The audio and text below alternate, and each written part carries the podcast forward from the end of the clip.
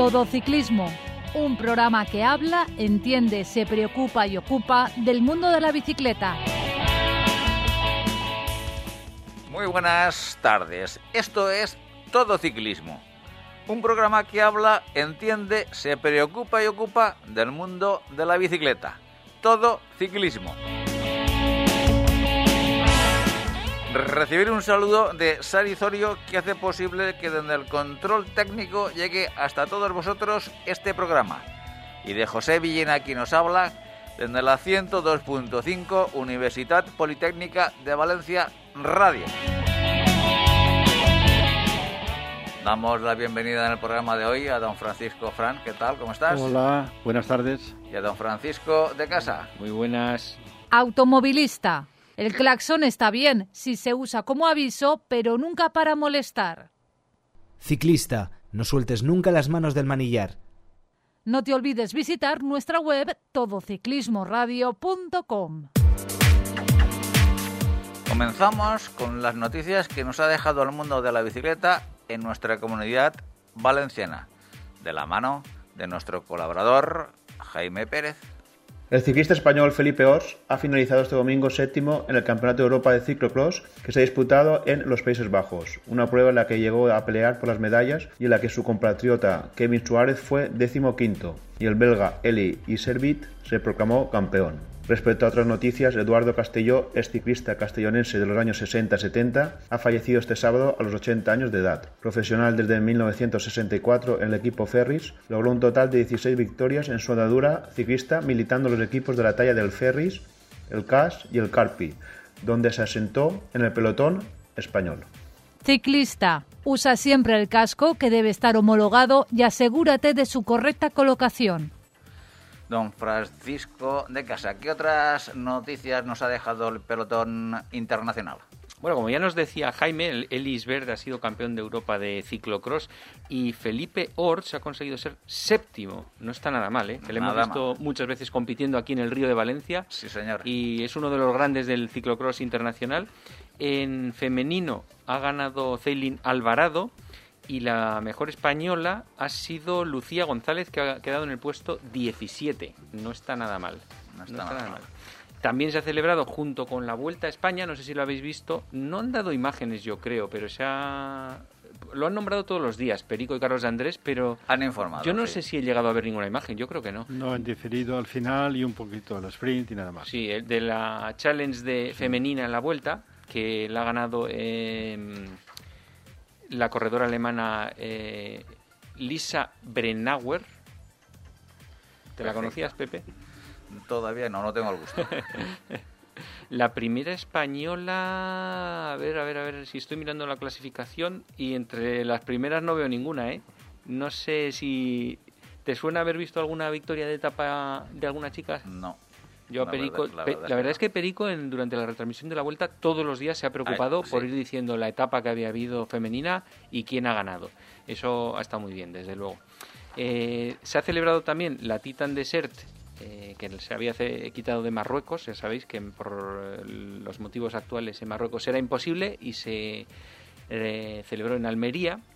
La ha ganado Mantecón, Sergio Mantecón, que es el mountain biker campeón, que se ha metido también ahora a hacer estas aventuras, destronando a Betalú. Indurain también participó y uno de sus comentarios al terminar fue que lo suyo eran no eran las ruedas gordas, que le gusta más el tema de ciclismo de carretera.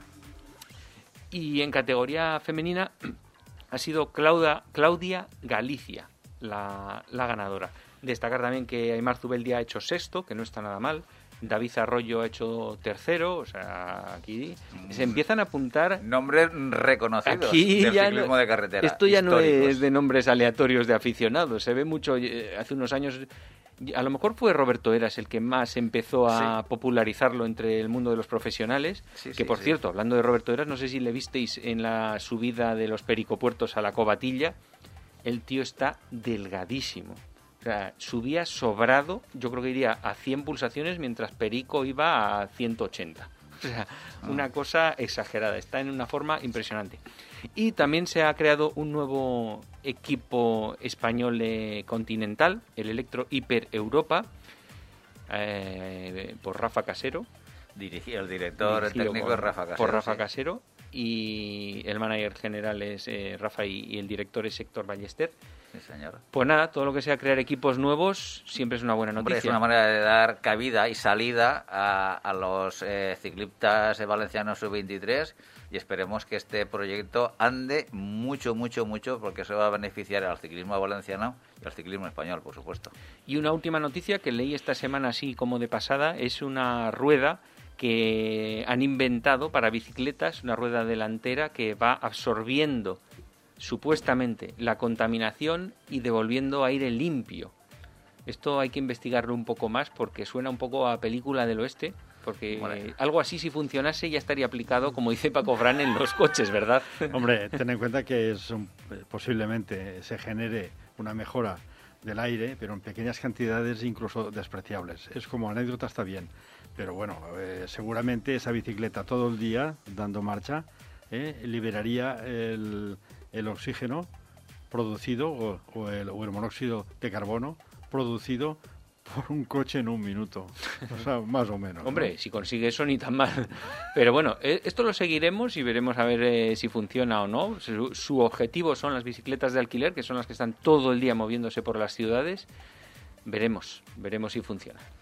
Bueno, ¿alguna noticia más, Paco? Nada más de momento, Pepe. Pues bueno, vamos a ver si el COVID nos sigue mm, dejando realizar programas, con lo cual esperemos que si no pasa nada, la próxima semana estaremos aquí para contar noticias como estas o incluso a poder ser mejores. Automovilista, modera tu velocidad al adelantar a un ciclista. Ciclista, rueda por el arcén cuando sea posible o en su lugar lo más arrimado a la derecha. Síguenos en Twitter, arroba.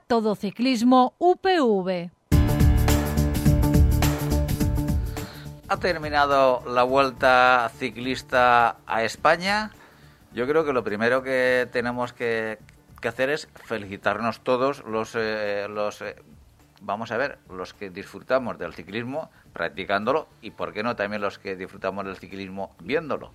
¿Por qué? Porque al final, a pesar de las condiciones en las que estamos viviendo actualmente, se han podido realizar y acabar las tres grandes, Paco. Eh, Algo por lo que tú no, apostabas, ¿eh, Paco? No, no, no apostaba. Pero bueno, me tengo que felicitar, como tú y como creo que todos, de que eh, no dábamos ni un duro por ninguna de las tres. Pero oye, las tres han hecho sus burbujas, sus protocolos, han tenido sus dificultades con algún positivo, que lo han solucionado bien.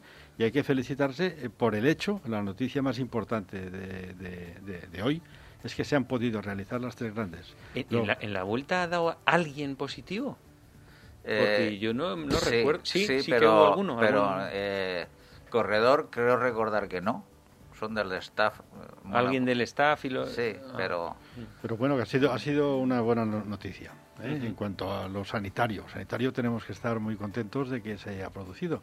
Como se siguen produciendo partidos de fútbol, con burbujas protocolarias, con PCRs diarios antes de los partidos y con, toda la atención del mundo, sin espectadores, pero se han podido realizar. Y eso es una buena noticia, que en el mes de marzo y abril nadie dábamos un duro por ver nada por ahí. ¿eh? Esto significa que, bueno, estamos ahora viviendo, vamos a decir, que la punta de contagios del COVID eh, están ahora mismo como a la altura de la, de la época de marzo o abril. Y se están realizando estas actividades deportivas que al fin y al cabo es poder disfrutar de la vida más o menos eh, que disfrutábamos y teníamos con anterioridad al COVID. Es decir, no todo eh, debe ir en, cerrar y, perder eh, opciones de realizar cosas siempre y cuando se realicen con, con la profesionalidad sanitaria y, lógicamente y médica que ha acompañado tanto al Tour como al Giro como a la Vuelta. Pero Pepe, queremos chicha, queremos chicha. Carapaz. Vamos, vamos allá, vamos allá. Bueno, entremos en materia porque ya aquí veo que el ambiente está un poquito... Estamos tensos. sí, tenso. Eh, ¿Qué os ha parecido la Vuelta Ciclista 2020? Bueno, pues eh, yo creo que si hubiéramos eh, podido apostar al inicio en un 80 o 90%, todos pensábamos que podía ganar el que ha ganado, porque llevaba un mejor equipo Y, la única duda era su preparación. Su preparación eh, ha durado su punta, su punta de preparación ha durado dos meses, que es un milagro, los tiempos que corren, porque el hombre mediados a primeros de julio estaba en plena forma, ganó bastantes cosas antes de ir al, Tour, hizo un Tour muy exigente, y en este momento podríamos haber dicho que si no es por la última contrarreloj sería un ganador de Tour, que ha repetido Tour y vuelta, es decir, lo, ha podido hacer. Eso es muy difícil de hacer hoy en día porque la punta pues hay que separarlas dos meses y medio o tres para tener dos puntas, no una larga. Entonces era una, una duda si Primo Roglic podía acabar superando a, otro, a otro que sí que lo ha hecho. El otro ha hecho una preparación modélica para la vuelta. Es decir, tuvo que estuvo estuvo en el Tour, eh, luego tenía que, ir, tenía que ir al Giro y no fue, estuvo descansando, descansando 15 o 20 días, no corrió como este, como Roglic, la Lieja, que la ganó, y en el Mundial tampoco se dejó ver y tal, y entonces eh, descansó para llegar en una punta importante eh, a la Vuelta a España que ha estado a punto de ganarla y luego si queréis comentamos por qué no ha ganado. Pero además de Roglic yo destacaría sobre todo su fuerza mental. O sea, me parece impresionante el tío, después de lo que le pasó en el Tour, que conocemos muchos casos de gente que se ha venido abajo, y el tío lo utilizó, en vez de para venirse abajo, como combustible para picarse más y todavía tener más energía. Eso me parece digno de, de supercampeones. ¿eh? Sí, además. Ah, de todas formas, eh, estamos hablando, hablando, pero todavía no hemos dado la clasificación final. Hombre, alguien, alguien no la sabrá, seguro. Por eso te digo, vamos a recordarla. Eh, ganó la, la, edición de la Vuelta a España 2020 Primo Roglic, eh, segundo Richard Carapaz a 24 segundos y tercero fue eh, John Carty a 1 minuto 15 segundos. Daniel Martin eh, fue cuarto a 2.43 y el primer español, Enric Mas, a 3 minutos 36 segundos. Entre los 10 primeros, también séptimo ha sido David de la Cruz a 7 minutos 35 segundos. Y bueno, y, y nuestro Alejandro Valverde, que ha quedado en la posición décima a 9 minutos 34 segundos. Y con eso, Pepe, Valverde ha superado un récord, que es el número uno de ciclistas que han hecho más veces top 10 en las tres grandes. No hay nadie que le supere ya. Es que también es longevo. Ojo, ¿eh? También, también, también ha tenido, eh, ha tenido y tiene hasta ahora que no, no sabemos el futuro de Alejandro Valverde, tampoco podemos hablar mucho del futuro de Alejandro Valverde si va a seguir o no en, en el ciclismo a nivel profesional, pero bueno, ahí están sus resultados. Extraordinario también la longevidad profesional pues que cada vez, como sabemos, en todos los deportes es mayor, pues pueden alcanzar estos resultados y estos eh, se irán batiendo poco a poco. Sí, sí. Valverde, lo que pasa que este año ha tenido un año un poco extraño porque yo creo que no ha ganado ni, ninguna nada no, no, no. Y Movistar ha tenido dos triunfos en toda la temporada. Solo dos. Dos triunfos.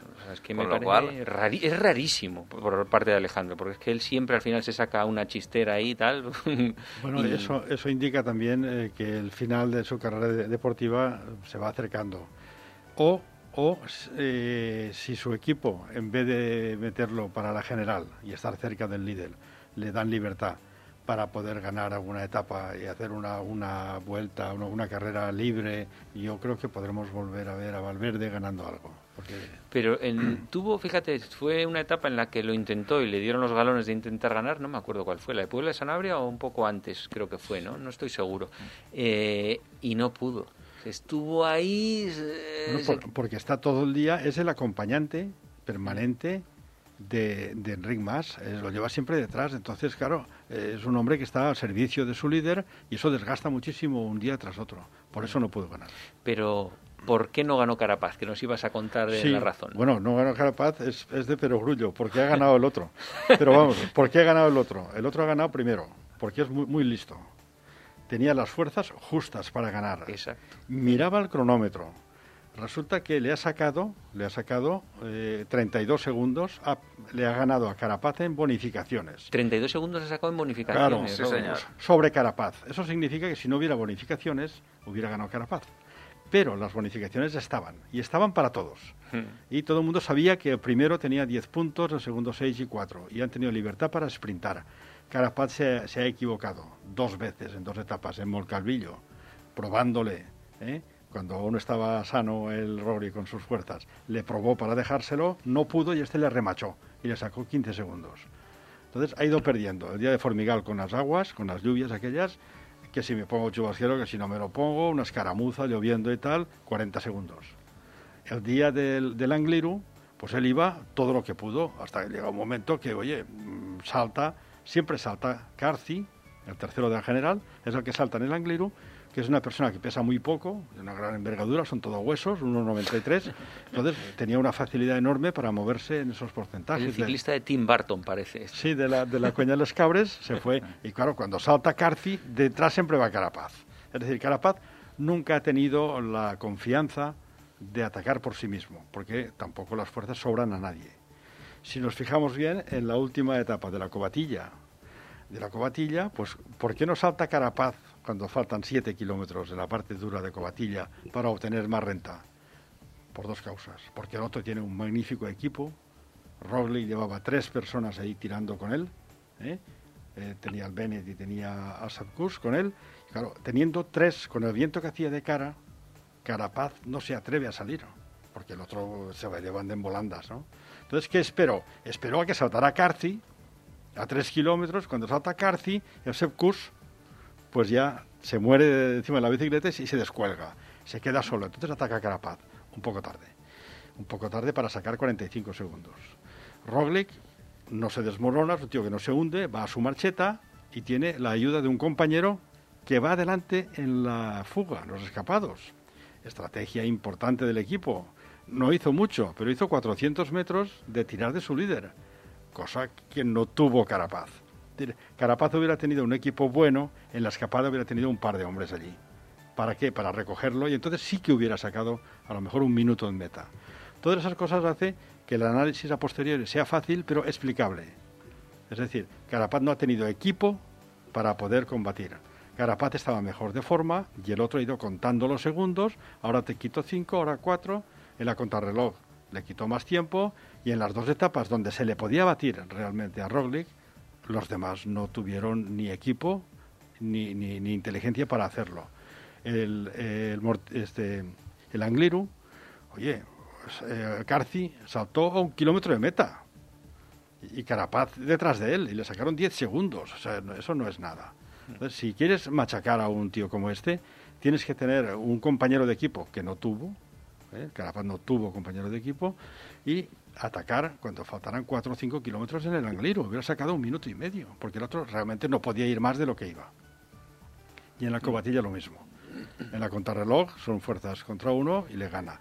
Es decir, no tenemos que poner peros, sí explicaciones. Y ahora entramos en la parte de la polémica. Como en la prensa ha trascendido que el Movistar ha ayudado a Roglic para destronar a Carapaz, yo creo que es absolutamente falso. Sí, yo creo que es un acto aleatorio. Bueno, no, no, yo, yo, no niego que hubiera voluntariedad, yo eso no lo puedo saber. Es posible que alguna venganza quede por ahí metida. Pero, pero, yo, yo creo que sí, hmm. pero estuvo tirando 500 metros, ¿eh? El dúo, el dúo de, de, de, Enric Mas con, con Marc Soler hmm. estuvieron delante durante medio kilómetro solo. Y este, cuando faltaban 500 metros, se los dejó porque calculaba el tiempo y dice, si no me, si no me voy delante de estos, pierdo. Y se los dejó y le sacó 10 o 15 segundos a cada uno. Paco, justamente lo que acabas de decir, para mí, te muestra que el Movistar tuvo una muy mala actuación. ¿Por qué? Porque si estuvo tirando 500 metros delante de, Roglic, significa que Enrique Mar no iba a mejorar en la clasificación general. Por supuesto. Imposible. Por supuesto. Pero si además le sacaba muchísimo, no, era muy difícil. Tenían el, el, que ha quedado, Dan Martin, Dan Martin, Dan Martin ha quedado en la general final a 50 segundos. Peligraba el, quinto puesto y podían coger el cuarto, pero el cuarto y el quinto es lo mismo. Ah, pero aparte, pero aparte de eso, es que para hacer eso que tú dices tenían que haber atacado antes. Es decir, es como, como con Carapaz. Es que Carapaz no ha ganado la vuelta porque porque, se ha, quedado, porque se ha quedado porque se ha quedado eh, sin kilómetros. No es que se ha quedado sin kilómetros si los kilómetros estaban. Haber atacado ha hecho no, no podía atacar por razones obvias sí. No podía atacar. Bien no podía atacar pero no podemos decir que es que le faltaba cuando Carapaz estaba ya en, había soltado de, de, rueda a Roglic que le faltaban kilómetros más, por si hubieran tenido cinco kilómetros más la, etapa gana la vuelta a España. Es que, pues es, que no. es eso. es que los cinco kilómetros anteriores podía, lo podía haber hecho. Entonces, para mí, el tema de Carapaz, a lo que volvemos, para mí, eh, el Movistar, mm, la justificación oficial que da es que estaba buscando la cuarta posición de Enric Mas. Yo no me lo creo. Yo no me lo creo. Oh, pero tú te crees también que desde el coche les digan, está cara para adelante, tirad vosotros para No, cogerlo. Eso yo no, me lo creo no lo tampoco. creo tampoco. Eso- Vamos a ver, si uno es un profesional, tiene que tener las cosas muy claras. que las Pues, tengan sí, claras. sí. Pero esos son dos chavales jóvenes, Enric Mas y... No, no, no, no, no, no, no, precisamente no, me creo- refiero. Si uno es un profesional como director deportivo desde el coche, que es donde tú controlas la carrera, Hmm. debes de tener en cuenta muchas cosas. Y entonces las cosas que a ti te interesan las dices ahora sí o ahora no. Para mí eso que es que no desde el coche no se han dado cuenta. Entonces el director deportivo del Movistar es muy torpe. Esa es mi interpretación de, de- de- esa es mi Pepe, vamos a ver, interpretación. si, si a 20 o 30 kilómetros de meta se ve una escaramuza en la que se organiza el Movistar tirando delante para defender un poco la posición de Roglic, estaba claro que trabajaban para él. Pero faltando dos kilómetros, si, si con dos kilómetros, imagínate que Enric Mas y Marc Soler deciden no tirar, quedarse detrás de Roglic. Y Roglic sacar todo el esfuerzo. A lo mejor hubiera perdido 5 o 10 segundos más, nada más. ¿Tú crees que no se No hubiera hundido? No, Porque no, van no, los eh, tíos a no, rueda y... no, no, no, Ojo, no son, lo sé, son ¿eh? 500 metros. Y además, la prueba la Ya. tienes que a 500 metros de la meta saltó y se los dejó a los dos. Sí. No es que entró al sprint, no. Le, le sacó 10 16 segundos o 18 a Mar Soler. Pero... Y 6 o 7 a Enric Mas, que iba a conservar el- pero, el, pero, cuarto Paco, quinto puesto. pero cuando eh, los dos Movistar, tanto Enrique Soler como eh, Enric Mas como Soler, cuando saltan y se ponen a tirar de Roglic, ellos no saben cómo va Roglic. También ven que ellos que Roglic está ahí detrás, está ahí detrás, está ahí detrás, pero no saben qué condiciones está tampoco. Pues iba, porque- iba contando el tiempo y a Penganillo le iba diciendo, oye, bien, ahí vas bien, bien, tranquilo, tranquilo, tranquilo. Sí. Y cuando faltó medio kilómetro dice, da todo lo que tengas ya porque estos dos no dan más de sí. Y se fue delante. Claro, Claro. eh, eso el coche de Roglic. Pero, coche. pero vamos a ver, cuando eh, se ponen a tirar lo- los telefónicos, eh, no deben de saber desde, su, desde- de- desde el coche del director deportivo cómo va Roglic. Pe- Pero tú has visto, por ejemplo, las declaraciones de Enric Mas en Meta, cuando el comentarista le pregunta ¿por qué habéis ayudado a Roglic para que Carapaz no saque ventaja? El, el Enric Mas también debe ser buen actor, ¿no? Tampoco debe ser... Porque el tío dice que no sabe ni de qué le están Claro, hablando. ¿de qué me estás diciendo? Dice, pero ¿de qué me estás hablando? ¿Qué? Repíteme la pregunta, porque no te he entendido bien. Pero si, si- si ha sido un minuto, un minuto y 20 segundos. Han seguido 400 metros o 500. Fue todo al final, en dos kilómetros. Porque a un kilómetro, a, a 800 metros, y el otro ya saltó delante. O sea, fue una cosa pequeñísima de muy poco producto en segundos. El gesto lo podemos analizar, pero el resultado tangible en segundos, despreciable. Bueno, vamos a ver. Si, y- si hubiera estado tan, tan, tan, tan fuerte como demostró eh, en los últimos mm, 200 metros de, de meta Roglic, hubiera, se hubiera ido con, con, con Carapaz. Bueno, pues no pudo irse con Carapaz. Lo mismo que no pudo en el Angliro, porque un- uno es humano y tiene sus fuerzas justas y si, las, y si las mide bien puede ganar la vuelta y si no las mide bien las pierde. Y este es muy listo. Este sabía que Carapaz, cuando saltó a dos kilómetros y, y 200 metros, yendo muy mal, muy mal, podía, podía perder 30 segundos. Y dice, bueno, lo veo, lo veo ahí, si va, si va a 20 segundos. Y eso iba controlando y sabía que estaba ganando la vuelta. Yo creo que eh, lo estaba viendo que estaba viendo, pero 45 segundos es mu- mucho tramo, ¿eh? Roglic, además, acordaros en el Tour, lo primero que hizo cuando perdió el Tour ahí dramáticamente fue felicitar al ganador. Y este día también, lo primero que hizo al llegar a meta fue felicitar a Carapaz Sí, sí, por cómo sí, lo sí, había hecho. Porque, es, sí. porque es una... Es un tío Una excelente grande, persona. ¿eh? Pero una- que una- por cierto, Carapaz, mí- no sé si os fijáis, tiene un estilo, a mí me gusta, cómo ataca y cómo va ahí tirando los puertos. Tiene un estilo diferente como escalador, Sí. me gusta bastante. Sí, está muy bien, claro. Sí, sí. Pero vamos a ver. Para mí, eh, Carapaz ha, ha triunfado en, en- en la, en la Vuelta a España. ¿Por qué? Porque plantar cara como la ha plantado a, a cara a Roglic y al, y al Jumbo Birma tiene mucho mérito estando solo. Para mí ha sido un descalabro total en la preparación de la Vuelta al Ciclista España del equipo Ineos. Sí, sí, eh, fracaso Es un fracaso. El, al responsable eh, deportivo del, de- del equipo Ineos, yo lo mandaría de vacaciones a su casa. Porque, bueno, oye, es que está siendo su año, sí. Es que estamos, claro, estamos diciendo que, que, vamos, es que es un auténtico, un auténtico desastre. La Vuelta a España es que, es que la ha regalado. Bueno, pero es que este año es un año especial. Este año han perdido. El, el Thomas se cayó, con el bidón aquel se cayó y así no pudo luchar por el Giro. En la vuelta, en el Tour la asimetría, la dismetría esta que tiene Bernal en la columna, se ve que no está muy bien el hombre y nada. Y en la Vuelta a España han venido con lo que han podido. Es decir, para ese equipo, que es el que más paga y el que más plantilla tiene, es un fracaso, como tú dices. Si la Vuelta a España hubieran tenido un equipo solvente, quizá, quizá Roglic no hubiera podido aguantar. ¿eh? Eso es mi, criterio. De todas formas, eh, y bueno, y para acabar, el único equipo español, Movistar, como equipo, ¿cómo lo habéis visto? Pues empezó muy bien, ¿eh? Los primeros días eh, estaba irreconocible porque estaban haciendo ataques, probando tal. Bueno, pero no lo sé. Movistar el año pasado, el anterior, se desprendió de su, de su más granado plantel que tenía allí. Se fueron Sergio Enaus, luego se fue Nairo Quintana, Carapaz se largó a Lineos y un líder carismático. Es muy mayor, 40 años el Bala. Hay, que, hay que descubrirse entre eso. Y, tiene lo que tiene. Entonces ahora sabe que si quiere ganar una grande y no ir a la clasificación por, por equipos, que eso ya, ya está más manido que tal, pues oye, tendrá que hacer fichajes. Y ha hecho un fichaje. Ha hecho el fichaje del Superman López, Sí, que, Superman no ha ganado nunca nada tampoco. Pero contra ese sí que tendrían una venganza más grande todavía bueno, pero contra Carapaz y lo han fichado. Pues lo han fichado. Bueno, pero vamos, para mí, el, como tú bien dices, eh, Paco, yo no sé si es que la única apuesta que tiene como equipo es el Movistar luchar por la clasificación general de equipos en vez de, de, llevarse alguna algún triunfo más de, de etapa. Porque es que los has visto y, estaban ahí eh, intentando llegar entre los tres primeros del Movistar como fuese apoyándose unos a otros. Y yo no sé si es que eh, eso al final lo hacían porque en las etapas decisivas donde ellos podían eh, luchar por la, por la etapa ya habían visto que no tenían otra opción pero es que al final, cuando ves que no tienes otra opción de ganar una, pues una etapa, es, cuando, cuando tú ya tienes toda la etapa eh, transcurrido.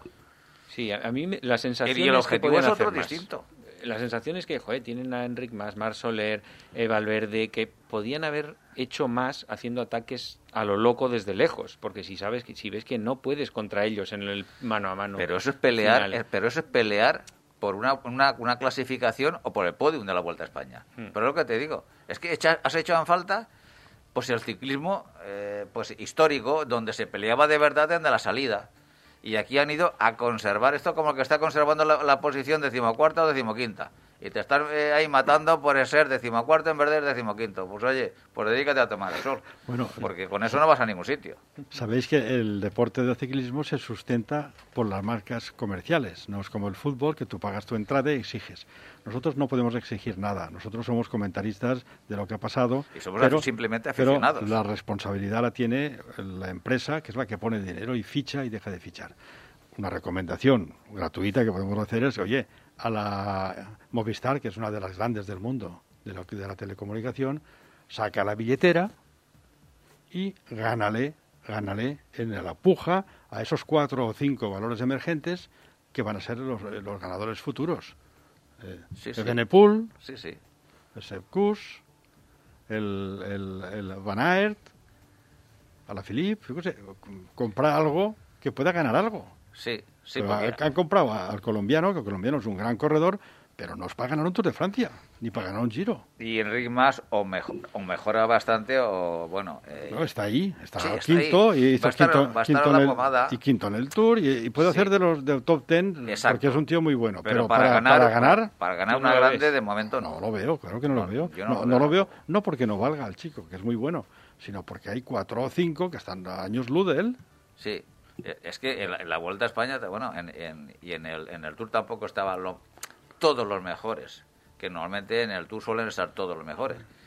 Pero, eh, claro, y Enric Mas hizo eh, top 5. 5, sí, sí. Y, bueno, eh, Pero es que es un resultado extraordinario. Como dices tú, igual podía haber quedado por encima de, de Enric Mas.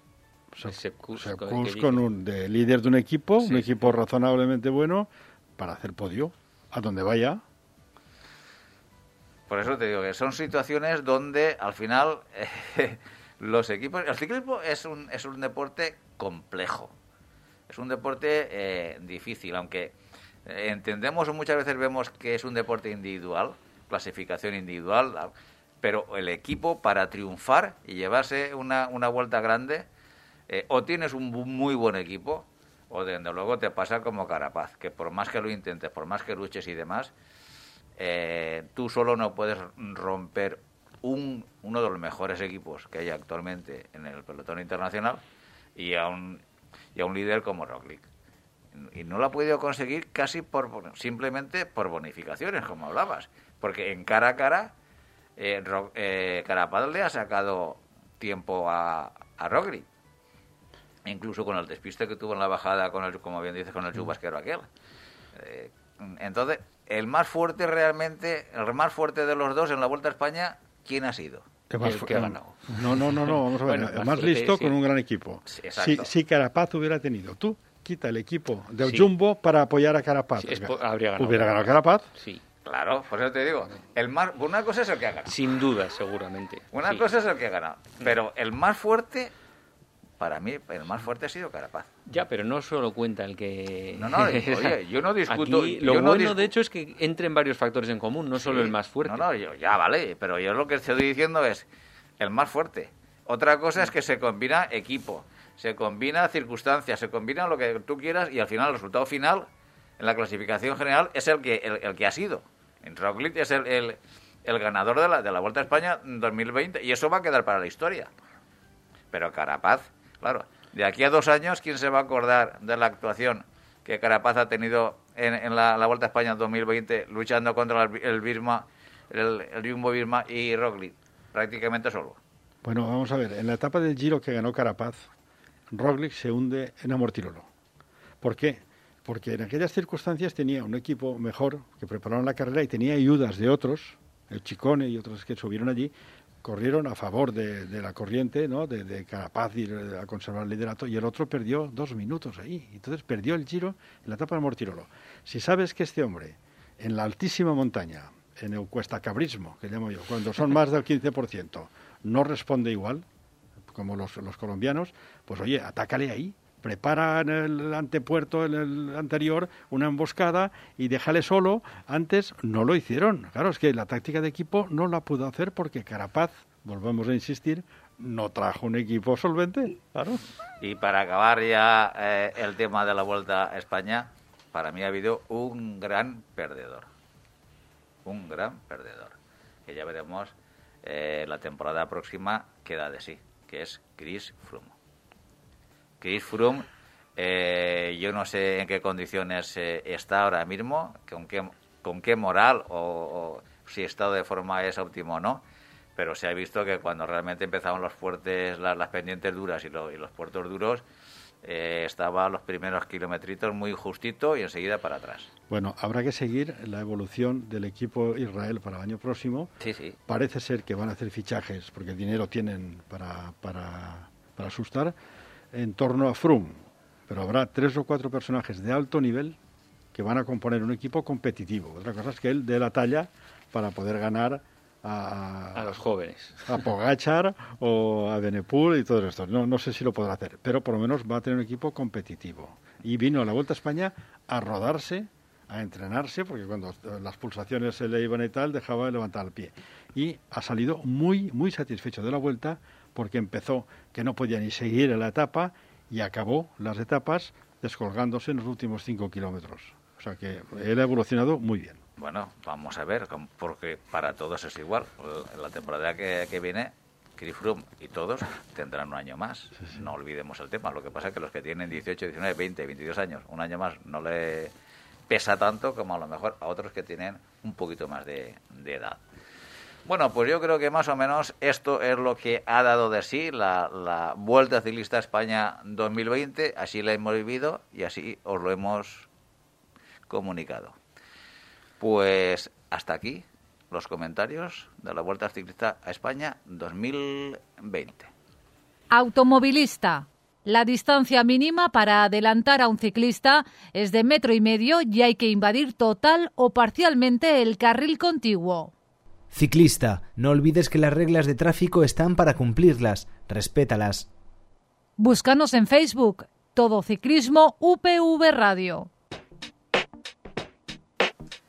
Y del mundo profesional, Pepe, nos vamos al mundo de la bicicleta urbana, que ya hemos hablado muchas veces del Valenbici en Valencia, en Barcelona, no me acuerdo cómo se llama, eh, Barcelona comparte, el Bicimat de Madrid, eh, pues eh, sobre todos esos sistemas que yo, desde que existen, por ejemplo, son los que uso, antes tenía mi propia bicicleta, ahora ya prefiero usar eso, que lo coges en una estación, lo dejas en otra y te olvidas de tener cuidado con que te la roben.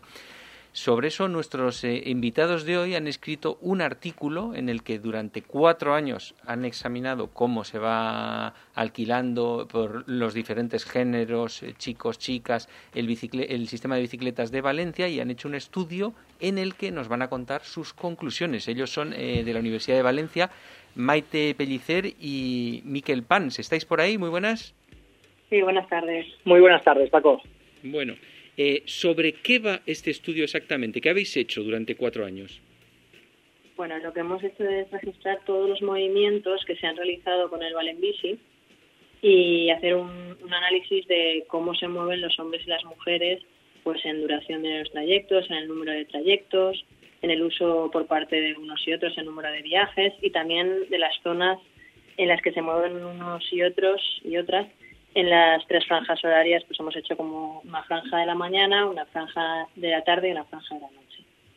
Pero, por ejemplo... Sí, por, eh, por concretar un poco más, hemos recogido como 5 eh, millones de, trayectos, de desplazamientos, y los resultados podrían ser, bueno, son el 67% de los movimientos están hechos por hombres frente al 37% realizado por, por las mujeres en estos cuatro años, del 2015 al 2018.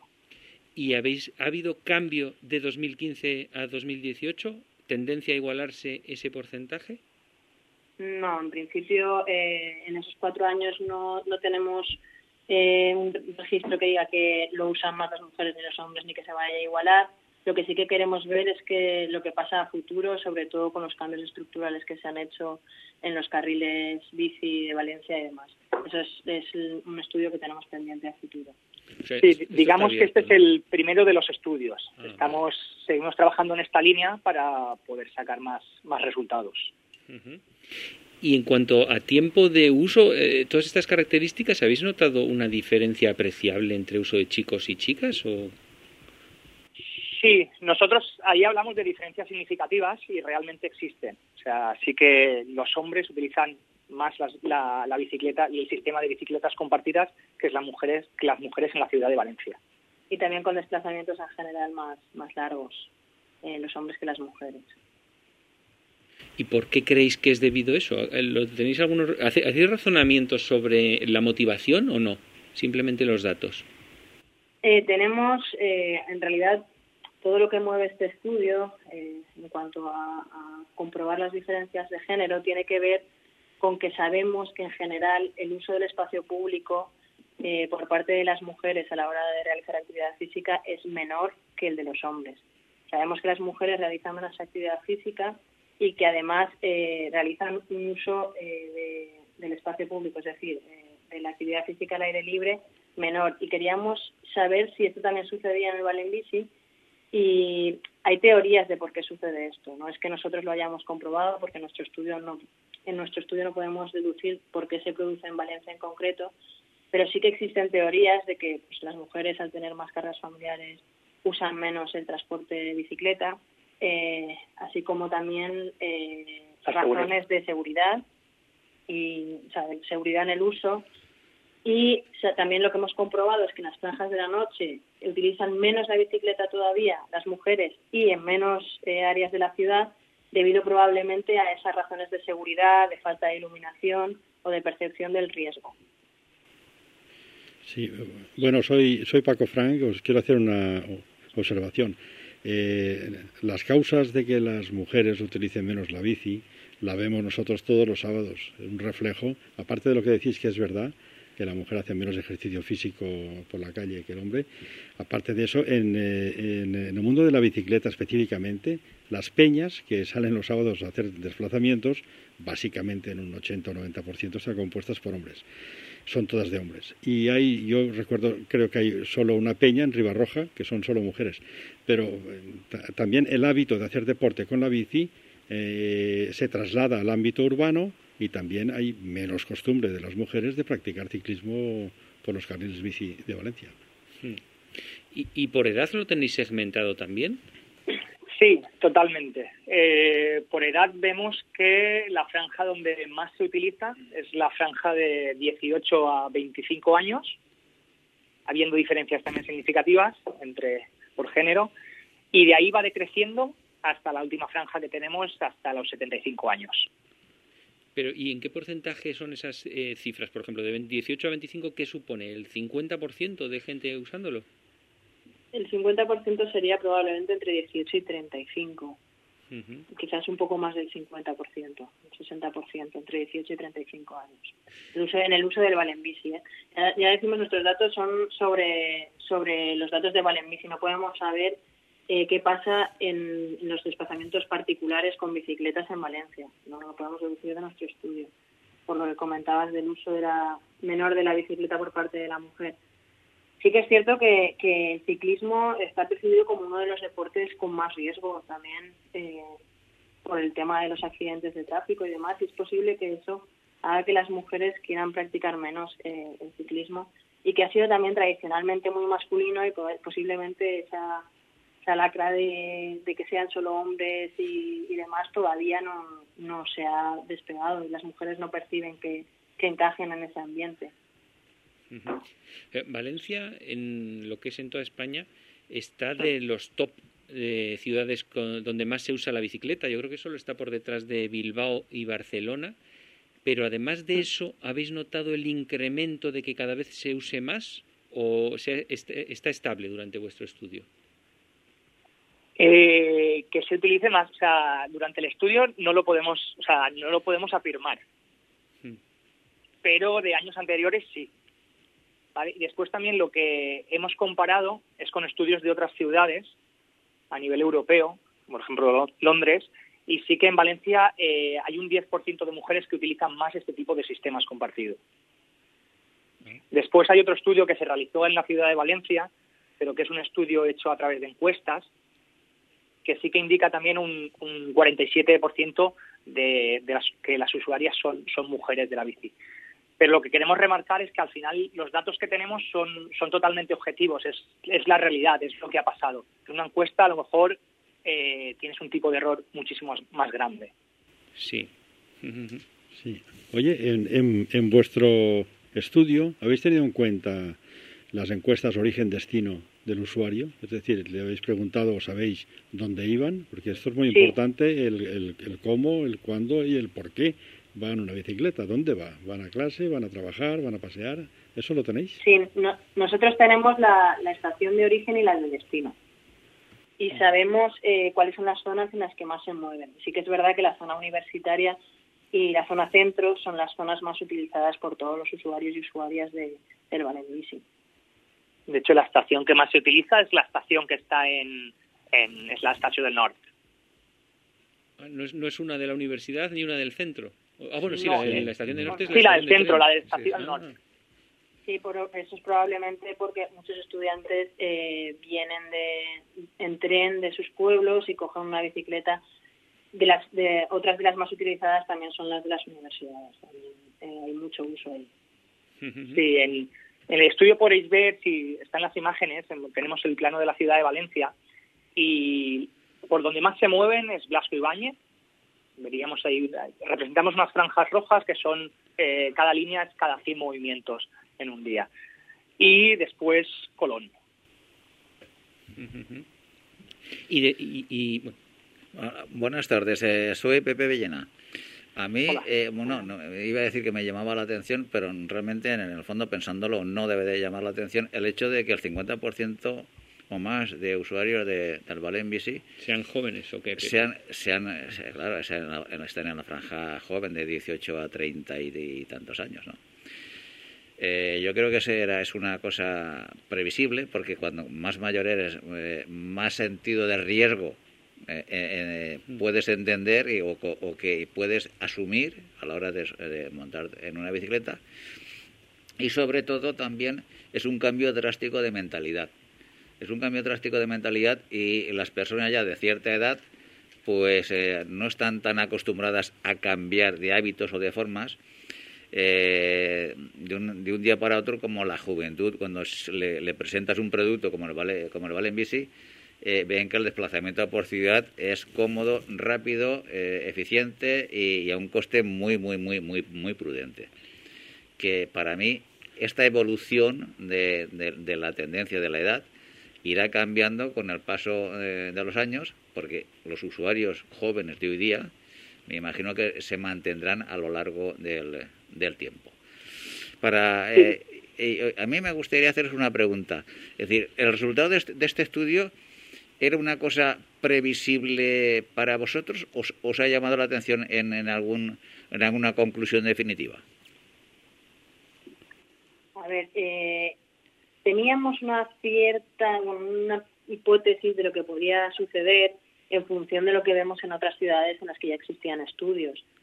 De todas maneras, sí que nos ha sorprendido eh, el uso de menos áreas, eh, sobre todo de la periferia, por parte de las mujeres en la franja de la noche, que significa que las mujeres renuncian a zonas en las que normalmente transitan en el día por la noche debido probablemente a que son zonas con mucho tránsito o mal iluminadas, zonas de la periferia de la ciudad.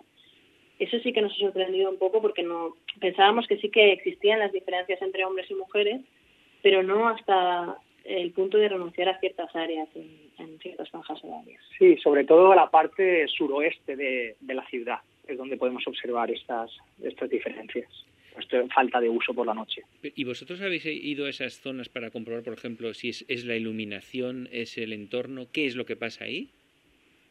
No, nosotros eh, hemos trabajado con los datos que, pudimos obtener de, de JC Caus, que es quien, quien lleva las, las bicicletas.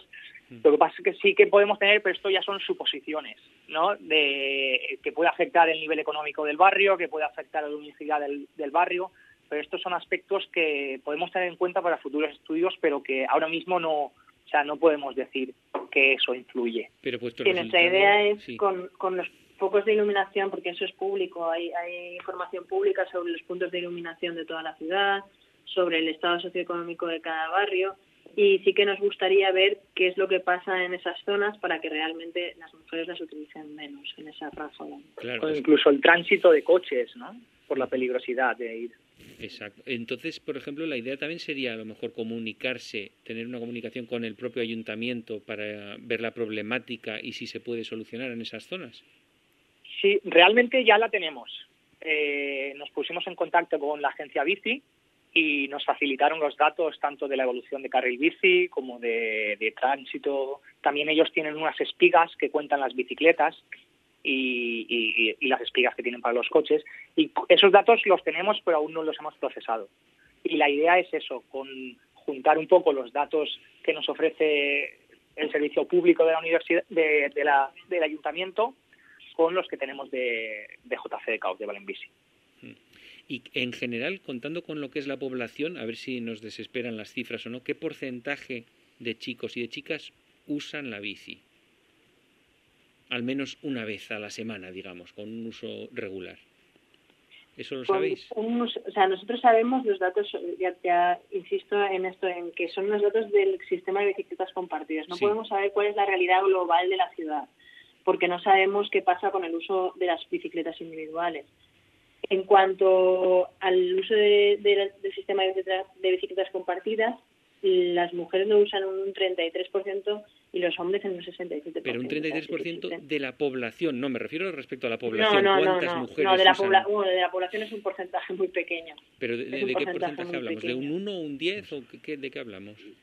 Más o menos. Yo, si no recuerdo mal, sí que lo, lo estuvimos viendo en el estudio, no sé, no sé si aparece, pero era menor de un 5% el uso de... Sí, yo creo- ah, mira, De bicicletas por- tenemos, ¿eh? Sí.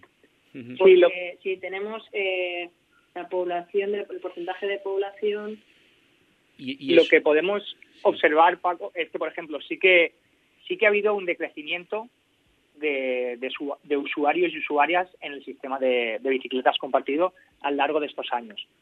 ¿Eso qué implica? ¿Que se utilice más o que se utilice menos la bici? Si miramos los datos del ayuntamiento, sí que se está utilizando más la bici. Entonces, lo que nos quiere decir es que hay gente que sí que está dejando de utilizar este sistema y está pasando a la bici individual. Un poco al contrario de lo que habías dicho tú al principio del, pues del sí, programa. Efectivamente. ¿no? Sí, pero el porcentaje de, de usuarios, yo sí, o sea, el porcentaje de, de desplazamientos eh, respecto a los desplazamientos totales de, de bicicleta, yo creo que es, que es muy pequeño en, en el uso de- del, del, Bici. Bueno, ¿y vuestros proyectos futuros de artículos, en qué estáis pensando ahora en lo siguiente? Eh, dentro de la bici, eh, a mí tocar el sistema económico, el sistema, el, el SES, el, socio- El, el, el estatus el estatus socioeconómico- socioeconómico, eh, me gustaría bastante. Lo que pasa es que es un dato que solemos sacar a través del código postal y normalmente la gente tenemos problemas de saber si el código postal realmente eh, has puesto el de tu barrio que estás o has puesto el de tu pueblo. Entonces es una variable que nos ha estado dando problemas y por eso no, no la hemos no la hemos puesto. O sea, sería el uso por barrios, el uso, qué tipo de población o qué perfil de población es el que utiliza el, el sistema de bicicletas compartido. y sobre todo ver un poco la evolución. O sea, hemos llegado hasta 2018, de 2018 a 2020 han habido muchos cambios, es ver cómo ha cambiado realmente la, la red. Bueno, pues eh, eh, Maite y Miquel, muchas gracias por habernos contado vuestro artículo sobre el sistema de alquiler de bicicletas de Valencia y desde luego eh, contaremos con vosotros en el futuro para que nos eh, narréis las evoluciones. Muchas gracias a vosotros. Muchísimas gracias. Venga, hasta ahora. Venga, hasta luego. Automovilista. Los ciclistas siempre salimos perdiendo. Por el bien de todos, cumplamos las normas. Ciclista. Es conveniente que salgas siempre que puedas en grupo. Síguenos en Twitter, arroba todociclismo UPV. Bueno, se ha presentado ya el, el Tour de Francia, la edición del Tour de Francia 2021. Paco, la has seguido. Eh, ¿Sabes ya eh, en qué consiste, el, eh, iba a decir el proyecto, no, no es el proyecto, sino la realidad Sí. de las etapas Bueno, de igual la es proyecto, ¿eh? Bueno, Pero bueno, sí. hasta que no se, re- se, se, se- se realicen, sí, pero de momento es lo que los equipos ya tienen eh, delante de la mesa y están estudiando para la, la temporada próxima. ¿Cómo ves tú eh, ese, esas etapas Pues diseñadas por yo, el Tour de Francia? Yo veo este Tour de Francia 2021 como un tour muy equilibrado. Es decir, a mi, a mi, a mi gusto es casi perfecto. Le faltaría una contrarreloj por equipos, y yo soy apasionado de eso al principio, pero bueno, lo han sustituido por otra contrarreloj. En total, yo creo que tiene va- varias cosas que comentar. Primero, hay dos contrarrelojes, 58 kilómetros, divididas en dos, una de veintitantos y otra de... Sin prólogo. sin prólogo. Está una en la quinta etapa y otra en la 20. Luego eh, hay solamente tres finales en alto, que no son tres muros urbanos, que eso es otra cosa, tres finales en alto y han, y han reducido el- los finales en alto en la alta montaña, porque si os acordáis, la etapa que ganó Nairo Quintana del Galivier, donde se jugaba la Philippe el Tour, la bajada fue lo más bonito de ese Tour. Entonces, claro, han visto que en, en las subidas hay escasas diferencias, se atacan, se sprintan, pero claro, una bajada de 20 kilómetros, de 15 kilómetros en un gran puerto es un aliciente más, porque primero han tenido que subirlo.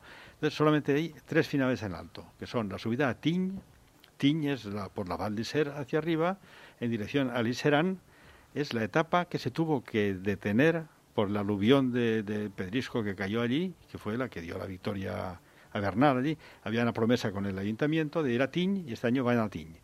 A Tignes y se acaba en Tignes. ¿Eh? a 2.000 metros, es una etapa muy interesante. El otro final en alto está en los Pirineos, está en la etapa de Le Portet, que son Peyresur, Valurón y Le Portet, que es una etapa no muy larga, pero terrible. Y luego está la, última etapa eh, que acaba en alto, es de las últimas etapas que suben a Tourmalet y luego bajan y suben a Luz Ardiden. Que es un puertaco, sí que tiene rampones, ¿no? Sí, un puerto de 10 kilómetros 12 con media de 7 y medio, en fin, es un puerto clásico del Tour de Francia. Pero solamente hay tres. Eso quiere decir que las otras tres se han sustituido por bajadas espeluznantes. Y hablaremos de una etapa especial que han puesto este año, ¿eh? que es el, el Mont Ventoux. Mont Ventoux lo suben dos veces. Yo diría que una vez y media. Porque eh, suben primero por un lado, por un camino interior hasta Chalet Renard, luego suben los siete kilómetros finales, luego bajan a la zona de Bedouin, suben por la cara dura, por la parte dura, que es un puerto de 12 kilómetros o de 15, con medias del ocho y medio 9, muy duro, como todos sabemos, y luego bajan ¿eh? y acaban un pueblo de abajo, en, en Malosén. Entonces, bueno, es una etapa y media, es un aliciente importante subir por allí arriba de ese desierto pelao dos veces, es el principal aliciente que tiene este tour para mí. No será etapa reina, porque la primera vez suben a medias y la segunda ya se juega en algo. Y está en la etapa 10 o 12. ¿eh? Eso es lo que veo. ¿Qué veo? También, pues eh, veo que lo han hecho muy equilibrado para que haya 58 kilómetros de contrarreloj. Pero has dicho que hay tres etapas en las que el final es en la bajada de un puerto. Sí, una de, una de ellas es eh, precisamente eh, la del Mont Ventoux. Pero está justo, digamos, en la bajada, no, hay 30 kilómetros no, después. No, no, subes en el pueblo de abajo. Es una bajada que acaba en el pueblo. Para hacer el loco es las como, bajadas como la etapa de, del Galibier que acabó allí en, en Valois el año mm. pasado, pues acaba en el primer pueblo que encuentras. Luego está la bajada de Le Grand Bernard, subes la Colombier, un pueblo increíblemente duro, pero a 15 kilómetros abajo, en el pueblo, en la Grand Bernard, está la meta. Y luego tiene la ley siguiente que empieza en Bretaña y el segundo día ya van a Bretaña a subir dos veces el muro de Bretaña. ¿Eh? Es decir, que tiene una combinación de factores que nos hace un trazado muy importante. Yo creo que es más bonito que el anterior. El anterior era duro, pero los puertos eran cortos, había menos puertos. ¿eh? Yo creo que estaba a la medida de, de Alaphilippe. Y este año, pensando en Alaphilippe, creo que Prudhomme ha diseñado un Tour de Francia para que el minuto que pierda Alaphilippe en la alta montaña lo pueda recuperar bajando. Es que es así, cada uno hace lo que quiere, ¿no? Y, y, el espectáculo está garantizado. El espectáculo sí. Lo que pasa es que los ciclistas van a asumir eh, unos riesgos bestiales. Porque no es lo mismo, claro, que te estés jugando un tour eh, bajando un puerto, que ahí pueden haber, bueno, mm, eh, importantes incidentes. ojalá. Da miedo, la verdad. ¿eh? ojalá y esperemos que no. Dijo, dijo Purito que había cogido, no sé si 120 o 130. 118 creo. una barbaridad así. ¿eh? Bueno, pero eso ya lo vimos hace años y nos acordamos las etapas de Perico, cuando perdió un tour allí en el Juplane, que bajaron abajo a, la, zona de, turística de Morsín y claro, el aliciente era la bajada a Morsín, no era la subida al Joplin, que era un portaco. Entonces, el tour este año se ha pasado. En vez de una bajada, pues tiene tres. Sí, sí. Y ya está. Y entonces yo creo que el espectáculo gana. Eh, el espectáculo seguro. El espectáculo seguro. El riesgo para los ciclistas se incrementa muchísimo. Y, bueno, y sobre todo, Paco, a mí lo que me llama la atención es que eh, están poniendo las contrarreloj el eh, penúltimo día mm, de, del Tour. El sábado, digamos. El sábado. Mm. Eh, ahí se van a jugar también el Tour en eh, esa, esa, esa contrarreloj. No, no creo. No creo porque viene precedida la contrarreloj final de dos etapas seguidas que acaban arriba. Que estás en contra de la estadística, Paco. Los últimos años la crono final da igual lo que haya habido. ¿eh? Pero la crono final es que eh, lo que hemos tenido en la Vuelta a España, a pesar del Angliru, que era muy importante, pues oye, en el Tour de Francia tienen dos etapas, la de Tourmalet du Sardiden y la de, y la de Le Portet con Valuron, son dos etapas que deben dejar sentenciado el Tour, ya, espero porque luego ya queda una contrarreloj corta donde las diferencias son de 30 segundos. para limar, si van muy juntos, decidirá la contrarreloj. Pero si no van juntos es porque ya se ha producido el liderazgo absoluto. Yo no, yo no sé si es que los equipos tienen miedo a perder opciones de cara a la general antes de tiempo y no terminan de exprimirse en, en, los, en los grandes puertos, porque estamos viendo que, que, las, la, la, distancia, el tiempo que pierden unos respecto a otros es mínimo. Es mínimo. Y entonces, eh, un abanico o cualquier incidente de carrera, a lo mejor sacan mucho más tiempo que eh, en dos etapas que acaben en alto. Yo cada, cada vez eh, los puertos no son menos determinantes. Es verdad, ¿eh? curioso. Y la bajada, si llueve, ¿eh? lo que marca el final de etapas, la bajada, no la subida. Sí, sí, sí. Igual lo han sabido ver en el Tour de Francia y han dicho aquí va a estar el espectáculo, no el puerto. es, que ya, ya, veréis que esas tres etapas darán un espectáculo porque previamente tienes el espectáculo de la subida, que son puertarracos enormes lo que hay que subir. Y luego ya tienes la bajada, que es la guinda. Es decir, no es que haces una bajada sobre el llano, no, es que va a haber una batalla descomunal con tres puertos, el último es el más duro y encima se acaba abajo, o sea, tienes una guinda. Yo creo que el escenario, el escenario está puesto, el escenario es, bueno, precioso. Y vamos a ver ahora eh, los actores, a ver que ahora los equipos, eh, conforme vayan presentándose eh, en un futuro inmediato para la temporada 2021, eh, y, empiecen ya a exponer también cuáles son las citas que para cada corredor, para cada capitán de, esos equipos tienen previstas para la temporada 2021. Una vez que sepamos qué actores van, van, a, van a estar encima de ese escenario, empezaremos ya a discernir posibles opciones que se presenten encima, encima de la mesa. Bueno, y comentar también que este año también el Tour de Francia confían que lo de la pandemia haya pasado a mejor vida y han adelantado una semana el inicio en, Bretaña. Será el, 26 de junio porque este año se, se supone que va a haber Olimpiadas, y va a haber eh, campeonatos de fútbol y hay de todo en julio y agosto. Vamos a ver si realmente todo, todo se puede llevar a buen término, a buen fin y esperemos que la pandemia nos deje llevar una vida mucho más normal que en el 2020. Pues esta es la presentación del tour y vamos a ver ahora qué nos dicen los equipos y qué actores, como digo, van a poner encima de ese magnífico escenario. Pues hasta aquí la presente edición del programa Todo Ciclismo. Don Francisco Fran. Gracias por tu colaboración un día más. Hasta que queráis. Don Francisco de Casa. Nos vemos, nos escuchamos la próxima semana, si el COVID nos lo permite. Seguro que sí, Pepe. Nos veremos. Y a todos vosotros os esperamos el próximo lunes a partir de las seis y media de la tarde y los jueves a partir de las doce del mediodía.